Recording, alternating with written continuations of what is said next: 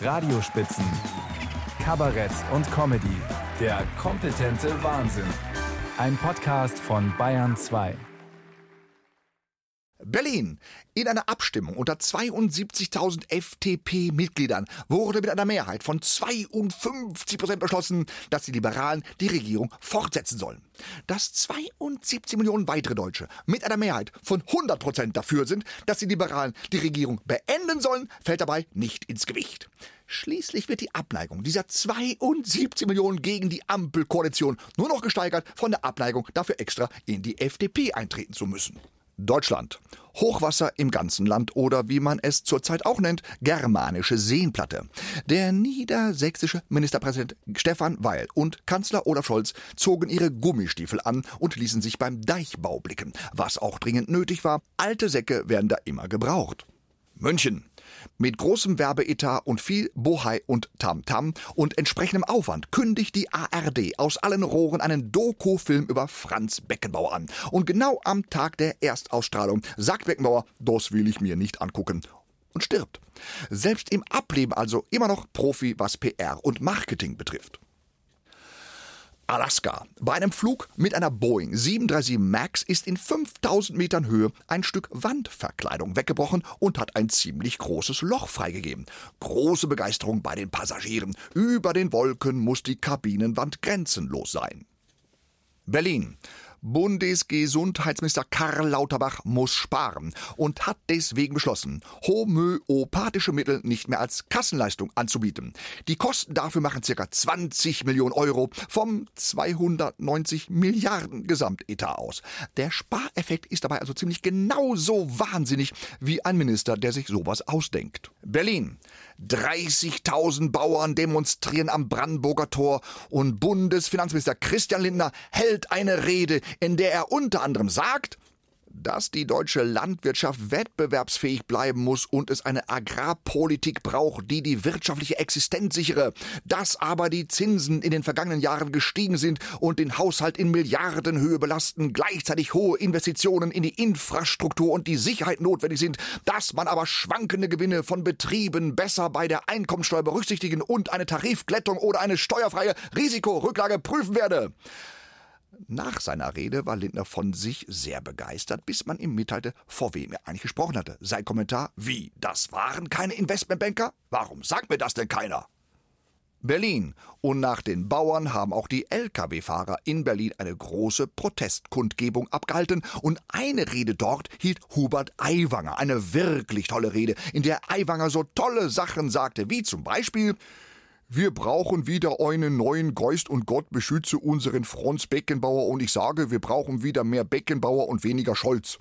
Wo ich mich fragte, also mehr Tote als Untote? Und wie es um den neuen Geist bestellt ist, hat Aiwanger auch erklärt. Ich danke Ihnen auch noch einmal rückwirkend, dass Sie in Corona-Zeiten gefahren sind, obwohl Sie keine Scheißhäuser mehr hatten. Ihr seid die Helden dieses Landes. Also, weil Sie keine Scheißhäuser mehr hatten. Mittlerweile sieht jeder, der noch so viel arbeitet, dass er bald mit dem Rücken an der Wand oder in der Wand steht. Also in der Wand stehen, was der Eiwanger so alles kann. Und es ist eine Schweinerei, dass in Deutschland die Brücken und Straßen vergommeln. Solange wir nur ein einziges Schlagloch in Deutschland haben, dürfen wir keinen Radweg in Peru finanzieren. Aha, es fehlte da jetzt der Hinweis, dass die letzten Bundesverkehrsminister von 2009 bis 2021 allesamt von meinem bayerischen Koalitionspartner CSU stammten. Also, wenn wer wissen will, wer verantwortlich ist für Schlaglöcher und morode Brücken und Straßen in Deutschland, dann müssen wir mal den Markus Söder fragen. Dieser fränkische Wendeholz geht mir sowieso auf den Senkel. Seit seinen 25 Fragen wegen meine Flugblätter, die wo ich als 17-Jähriger damals in der Schultasche hatte, ohne mich erinnern zu können, wie die da reingekommen sind. Aber weiter ging's in seiner Rede. Man hat den Eindruck, die Grünen wollen, dass wenn sich keine Räder mehr drehen, dann wird kein CO2 mehr ausgestoßen, dann werden keine Lebensmittel mehr transportiert, dann können wir in den Keller runtergehen, können die Mao-Bibel lesen und können aufs Sterben warten und das wollen wir nicht. Nee, ganz ehrlich, wer will das schon? Eine wirklich tolle Rede. Vergessen hat er nur noch zu sagen, und wir wollen, dass die ganzen Ausländer abschummeln, außer sie spielen für den FC Bayern, und dass man immer noch dreimal Bier am Steuer sitzen darf und dafür nicht angezeigt wird, und dass die Frau den Mann zum Folgen hat und nicht sagt, sie hat eine Migräne wie meine gestern, oder was meinst, warum ich gerade so einen triebhaften Scheißdreck reden tue. Berlin. Bei der Bahn wird wieder gestreikt. Von Oberstdorf Allgäu bis Westerland Sylt bleibt Klaus Weselski unser Vorbild. Wie nennt man die Angst vor einem Bahnstreik? Klaustrophobie. Und als die Bild-Zeitung die Telefonnummer von GDL-Gewerkschaftsführer Klaus Weselski abdruckt, damit man sich bei ihm persönlich wegen des Streiks beschweren kann, hat Weselski seine Nummer einfach auf die Nummer des Vorstandsvorsitzenden der Bahn umgeleitet. Also mal ehrlich, wer auf so eine Idee kommt, der darf von mir aus auch gerne Bundeskanzler werden. Berlin. Der französische Staatschef Emmanuel Macron hielt im Deutschen Bundestag eine Rede und das in deutscher Sprache. Und in dieser Rede erinnerte er daran, dass zwei Erzfeinde in der Vergangenheit eine Zukunft in Freundschaft haben. Und da dachte ich, Moment mal, das kenne ich doch, das kenne ich doch. Das ist doch doch gar nicht so lange her. Da hat exakt den gleichen Auftritt ein gewisser Wladimir Putin hingelegt. Und wenn das mit Macron genauso endet, New York. Ein Geschworenengericht hat Donald Trump wegen Verleumdung einer Frau verklagt, und zwar auf einen Schadensersatz von 83 Millionen Dollar. Nachdem ein Geschworenengericht Donald Trump wegen sexuellen Missbrauchs derselben Frau zuvor auf Schadensersatz von 5 Millionen Dollar verklagt hatte. Donald Trump verteidigte sich mit den Worten, das kann ja gar nicht sein, sie ist nämlich überhaupt nicht mein Typ. Und ganz ehrlich, das wäre für mich keine Verleumdung, das wäre eine Auszeichnung. Berlin. Auf seinem Gründungsparteitag legt das Bündnis Sarah Wagenknecht sein Programm vor. Und die Leitlinien sollen sozialistisch sein, aber national orientiert. Also nationalsozialist. Saale-Orla-Kreis. Gegen den AfD-Top-Favoriten gewinnt der CDU-Kandidat die Stichwahl zum Landrat im Saale-Orla-Kreis. Da sage noch einer, die Massenkundgebungen mit Hunderttausenden auf den Straßen gegen Rechtsextremismus hätten keine Wirkung. Also entweder das oder es ist doch der Nachname des Wahlsiegers. Der lautet nämlich Herrgott. Und wer mit dem im Bunde ist, verdammt, jetzt wird der Antifaschismus auch noch religiös. Deutschland. Ein Generalstreik wie in Frankreich ist in Deutschland verboten. Aber nacheinander streiken, das ist erlaubt. Und so schließen sich nahtlos an die Bauern erst die Brummifahrer an, dann die Lokführer, die Beschäftigten im ÖPNV, im Flugverkehr und dann das gesamte Krankenhauspersonal. Die einzigen, die hier noch ihre Arbeit machen, sind die Kabarettisten. Zum Glück. Andernfalls wäre es ein Generalstreik und dann hätte es heute im Radio nichts zu hören gegeben. Früher hieß es, die dümmsten Bauern haben die dicksten Kartoffeln. Heute sehen wir, die klügsten Bauern fahren den größten Traktor. Aber endlich wissen wir jetzt, was mit dem Wort Bauernschlau immer gemeint gewesen ist. Und endlich wissen wir auch, was den Klimaklebern der letzten Generation zur gesellschaftlichen Großakzeptanz immer gefehlt hat: Mistgabeln und Mähdrescher. Denn wie sagt schon eine alte Bauernregel, willst du eine Straße blockieren, musst du Gülle statt Patex schmieren. So weit, so gut. Aber nachdem wir Deutschen ja nachweislich schon immer ein Volk von 80 Millionen Bundestrainern waren, die außerdem eine Expertise in Virologie, Klimaforschung und Antisemitismus besitzen, offenbarte sich jetzt, dass diese Expertise auch in Sachen Agrarökonomie auf dem neuesten Stand ist und wir alle deswegen ganz genau beurteilen können, was von den Bauernprotesten auf deutschen Straßen zu halten ist. Wir alle? Nein, ein kleiner, feiner, unscheinbarer Kabarettist aus Gelsenkirchen erlaubt sich mal wieder die Sonderstellung, nicht die geringste Ahnung zu haben, wer da wo genau und wieso, weshalb, warum im Recht ist. Was er aber genau weiß, ist, wer da nicht im Recht ist. Und nicht im Recht ist die Union wenn sie diese Bauernproteste unterstützt, weder Friedrich Merz und schon gar nicht Markus Söder. Denn Seit Gründung der Bundesrepublik 1949 trug 51 Jahre lang CDU, CSU die Gesamtverantwortung in diesem unserem Lande und stellt entsprechend auch den Bundeslandwirtschaftsminister. Allein seit Beginn des neuen Jahrtausends waren es von 2005 bis 2018 ausnahmslos welche aus der CSU und danach Julia Klöckner, das Nestlé-Nesthäkchen aus der Pfalz. So weit, so schlecht. Schlechter ist jedoch, wenn man erfährt, dass laut Statistischem Bundesamt seit 1960 mehr als 80 Prozent der deutschen Landwirtschaftsbetriebe für immer schließen mussten. Und das könnte wohl ein klitzekleines bisschen auch an diesem Wachstumsfetisch liegen, den Union, Bauernverband und die meisten Agrarökonomen nach Kräften gefördert haben. Denn wenn es in den 1950er Jahren, also damals nach dem Krieg, noch sinnvoll war, dass die deutschen Landwirte ihre Produktion steigern, wurden sie dann vor allem dank neuer Technik so dermaßen überproduktiv, dass sie seitdem mehr Lebensmittel auf den Markt werfen, als die Deutschen überhaupt fressen können. Und dieses Überangebot an Lebensmitteln sorgt dafür, dass wir Deutschen jährlich über 11 Millionen Tonnen Lebensmittel locker in die Tonne kloppen und dabei nicht mal zwischen gelber und grüner unterscheiden. Wenn's auch eine rote Tonne gäbe, hätten wir die Ampel ja komplett. Und weil auch der Export das alles nicht genügend kompensieren kann, befinden sich die Preise seit Jahren im Sinkflug, wie ein Bungee-Sprung nur ohne Seil. Mit dem Effekt, dass viele Landwirte aus Existenznot ihre Produktion weiter erhöhen und noch größere Ställe bauen und noch mehr Land bewirtschaften. Und so gelangt noch mehr Ware auf den eh schon übersättigten Markt und die Preisspirale dreht sich und dreht sich und dreht sich wie das Hamsterrad, aus dem man doch eigentlich entkommen möchte und am Ende gehen, oh Wunder, weitere Betriebe pleite und währenddessen ist dem gemeinen Bauern klar, die Union ist mein Freund und damit auch der Bauernverband, dessen Linie CDU und CSU treu vertreten. Okay, außer im Rechnungsprüfungsausschuss. Denn dort stimmten die Unionsparteien einstimmig für die Abschaffung der Subvention des Agrardiesels. Also für genau jene Maßnahme, gegen die die Bauern jetzt auf die Straßen gingen und die dafür jetzt von CDU, CSU Unterstützung bekommen. Also wenn es eine Tonne gibt, in die die deutschen Bauern ihre Überschüsse kloppen dürfen, könnte es vielleicht auch mal die schwarze sein.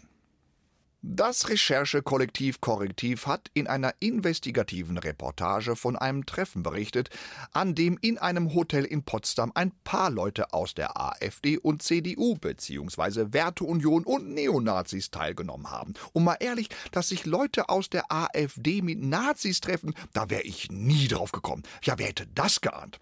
Und bei diesem Privattreffen haben dann Vertreter der Herrenrasse darüber diskutiert, wie man Untermenschen massenweise loswerden kann. Viele Wähler sind entsetzt und sagen furchtbar, die AfD lässt ihre Maske fallen. Die Wähler dieser Partei sagen geil, die AfD lässt ihre Maske fallen. Wobei es in diesen Abschiebeplänen eben nicht nur um abgelehnte Asylbewerber ging, sondern auch um sogenannte nicht assimilierte mit deutschem Pass, also die hier geborenen und Steuern zahlenden Alis, Yogis und Ibrahims. Und wer legt dann fest, wer hier assimiliert ist und wer nicht? Na, die Weidels von Storchs und Krupallas wobei Krupalla ja gefragt wurde, ob er auch mal bei so einem Privattreffen dabei war. Das ist ja übrigens für die Parteiführung der AfD ganz wichtig, dass das ja nur ein Privattreffen war. Was die Frage nach sich zieht, wer aber Einladungen zu einem Privattreffen überhaupt annimmt, bei dem auch die Teilnahme eines bekennenden Rechtsextremisten wie Martin Sellner angekündigt ist. Was erwartet man denn da von dem? Einen tantrischen Kuschelworkshop? Und die zweite Frage ist ja auch nicht, warum da ein hochrangiges Mitglied der AfD einmal privat bei so einem Treffen dabei war. Die zweite Frage ist, warum die AfD durchzogen ist von Mitgliedern, die permanent eine private Abgrenzungsschwäche zu Rechtsextremisten haben wo die AfD doch die Partei schlechthin ist, wenn es um Toleranz, Weltoffenheit, Pazifismus, Nächstenliebe und tantrische Kuschelworkshops geht. Ach ja, und die Antwort von Kropalla war ja, dass er es mache wie Kanzler Scholz und sich einfach nicht daran erinnern könne. Und diese Erklärung ist natürlich geradezu unverschämt und infam. Man weiß nur noch nicht, ob von Kropalla oder von Scholz. Bei diesem Treffen dabei war übrigens auch der AfD-Fraktionsvorsitzende in Sachsen Anhalt, Ulrich Siegmund. Und der forderte laut Korrektiv, dass das Straßenbild sich ändern und man ausländische Restaurants unter Druck setzen müsse. Es solle in Sachsen-Anhalt für dieses Klientel möglichst unattraktiv sein zu leben, sagte er. Und ich weiß ja nicht, warum ein Gasthof zum braunen Ochsen attraktiver sein soll als Edel-Sushi oder ein Sterne-Italiener. Aber zu ausländischen Restaurants zählen ja dann auch amerikanische Fastfood-Ketten. Und später spätestens, wenn die Kinder von Ulrich Siegmund keine Burger mehr kriegen, dürfte ihnen klar sein, dass der einzige braune Ochse ihr eigener Vater ist. Der übrigens momentan noch keine Kinder hat, aber was ich ist, kann ja noch werden. Und dann gehen im ganzen Land Hunderttausende gegen Rechtsextremismus auf die Straße. Einige Kundgebungen müssen sogar abgebrochen werden, weil zu viele Menschen teilnehmen wollen. Und am schönsten dabei die vielen kreativen Sprüche und Transparente. Sowas wie die AfD ist so scheiße wie mein Plakat. Oder egal wie Volk ihr seid, wir sind Völker. Oder das B in Rassismus steht für Bildung. Oder ich friere mir den Arsch ab, aber das hier ist wichtig. Oder der schönste, ich hasse die AfD so sehr, dass ich jetzt extra aus Düsseldorf nach Köln gekommen bin. In den sozialen Netzwerken werden die Demos seriös eingeordnet und analysiert. Die sind doch nur von den Mainstream-Medien inszeniert und es gab von der Ampel ganz klar den Auftrag, verstärkt darüber zu berichten. Die Gefahr von Linksextremisten unterwandert zu werden, wird kategorisch totgeschwiegen. Die fehlende Distanzierung von Linksextremisten bei diesen Demos ist auch ein ganz klares Zeichen dafür, dass das alles Statisten sind. Das sind auch nur KI-Bilder. So viele Leute waren das gar nicht. Die wurden alle deutschlandweit von Parteien und Gewerkschaften zusammengetrommelt. Ihr habt auch vergessen, das sind immer die gleichen Schauspieler. Deshalb sind die Demos ja an verschiedenen Tagen dass man in den Bussen schnell von einer zur anderen transportieren kann. Und das Demogeld erst, das wird richtig teuer. Kein Wunder, dass man Subventionen bei den Bauern streichen muss. Björn Höcke hat die bundesweiten Kundgebungen gegen die AfD auf deutschen Straßen mit dem Fackelmarsch von Nationalsozialisten am Tag der Machtergreifung Adolf Hitlers verglichen. Zitat: Diese Gutmenschen, oftmals steuerfinanziert, die da die Lichter in die Höhe gehalten haben, das sind dieselben Menschen, die 1933 die Fackelmärsche in Nazi-Deutschland veranstaltet haben, sagt Höcke in Gera. Ich weiß nicht, in welcher Realität sich dieser Höcke befindet. Nur, dass Höckes Sohn kürzlich von der Polizei mit Drogen erwischt wurde, soll wohl nur ein Gerücht gewesen sein. Andererseits, wenn Björn Höcke mein Vater wäre, ich könnte gar nicht genug Drogen bei mir haben. Und wenn man schon eine Parallele mit 1933 ziehen will, dann doch die, dass immer, wenn es völkisch wird in Deutschland, im Hintergrund die Superreichen ihre Strippen ziehen. Denn eingeladen und organisiert wurde das Treffen in Potsdam ja von ein paar Großkapitalisten. Während der Staat pleite ist und die Bevölkerung von Bauern, Brummifahrern und Gastronomen Einsparungen abverlangt, wissen die Bonzen nicht, wohin mit ihrem Vermögen und finanzieren verfassungsfeindliche Netzwerke. Und das nur, weil der Staat es unterlässt, diesen Geldgebern mal ihren gerechten Anteil abzuverlangen. Und ganz ehrlich, damit muss doch spätestens jetzt Schluss sein. Lieber Christian Lindner, ran an die Kohle der Kapitalisten. Denn eine Vermögensteuer ist nicht nur eine Entlastung für Bauern, Brummifahrer und Gastronomen. Eine Vermögensteuer ist am Ende nichts Geringeres als praktizierter Antifaschismus. Denken Sie mal drüber nach.